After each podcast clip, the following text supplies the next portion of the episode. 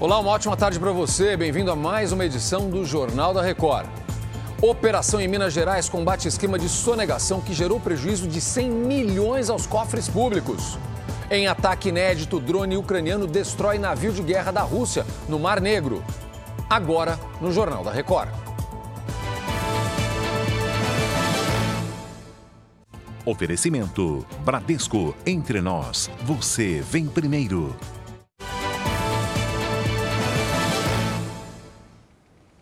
A Polícia Civil de Minas Gerais fez uma operação para combater um esquema de sonegação de impostos que gerou prejuízos de mais de 100 milhões de reais aos cofres públicos. A repórter Kiwane Rodrigues traz as informações direto de Minas Gerais. Olá, Kiwane.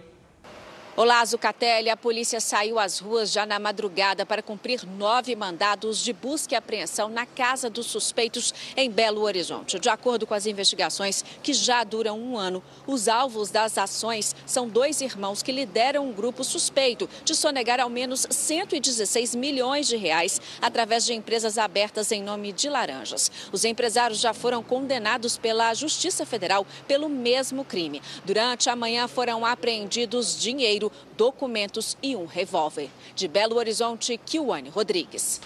Obrigado, Kiwane. Termina amanhã o prazo para o trabalhador sacar o abono anual do PIS/PASEP. Mais de 10 milhões de brasileiros têm direito ao benefício, mas muita gente ainda não foi buscar o dinheiro. Não é isso, Lívia Veiga? Boa tarde. Boa tarde. Sim, e de acordo com a Caixa, há 25 bilhões de reais disponíveis para os trabalhadores. Tem direito quem trabalhou com carteira assinada entre 1971 e 1988 e não sacou as cotas até hoje. O trabalhador deve escolher se quer receber crédito em conta ou fazer o saque presencial. O dinheiro é depositado na conta indicada pelo trabalhador. Agora, se o valor não for retirado até amanhã, os recursos são transferidos do fundo para o Tesouro Nacional e ficam disponíveis para saques por até cinco anos. De Brasília, Lívia Veiga. Obrigado, Lívia. Termina hoje o Mutirão Nacional do Emprego em São Paulo. São oferecidas mais de 12 mil vagas em 140 empresas. A repórter Paola Viana está no Vale do Anhangabaú, no centro da capital paulista, e traz os detalhes para quem ainda quer tentar uma vaga. Oi, Paola. Olá, Zucatelli. Mais de 6 mil pessoas já passaram aqui pelo Mutirão do Emprego em busca de uma oportunidade de trabalho. Ao todo, são 12 mil vagas, sendo que 4 mil delas destinadas somente para o setor do turismo, que engloba bares, restaurantes e hotéis. As outras vagas para o primeiro emprego e 6 mil vagas para diversas funções. Quem não tiver qualificação terá a oportunidade também de fazer cursos técnicos de graça. O Mutirão do Emprego acontece hoje até às 5 horas da tarde tarde aqui na Rua Formosa, número 99, no Ayangabaú. E é necessário trazer todos os documentos pessoais e também o currículo. De São Paulo, Paola Viana. Muito bom. A Corregedoria da Polícia Rodoviária Federal recomendou a demissão dos três agentes acusados pela morte de Genivaldo de Jesus em Sergipe. Vamos às informações da repórter Jéssica Cruz. Olá, Jéssica. Olá, Zucatelli. Em maio do ano passado, Genivaldo foi parado numa blitz da PRF quando passava de moto. Ele foi abordado por não utilizar o capacete.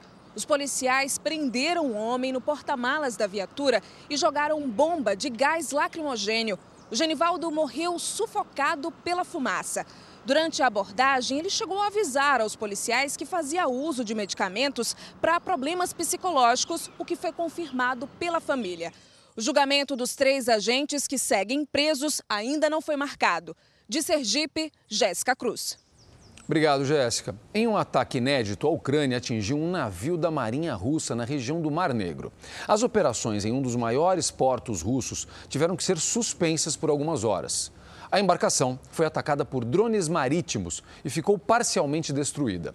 A Rússia confirma o ataque, mas disse ter interceptado a maioria dos explosivos. 100 militares estavam a bordo do navio no momento da explosão, mas, segundo as autoridades, ninguém se feriu. Na Nova Zelândia, turistas que estão acompanhando a Copa do Mundo Feminina tiraram um tempinho para encarar um desafio nas alturas eles pularam do maior arranha-céu do país. Olha isso, que tem mais de 320 metros. Para realizar o salto é necessário vestir uma roupa presa a cordas de segurança. Apesar do medo na hora de se jogar à vista, ó, vale a pena. Eu iria, eu gostei. Chega ao fim esta edição. E agora você também pode ouvir os boletins JR 24 horas nas plataformas de áudio. Mais informações no r7.com e nas redes sociais do Jornal da Record.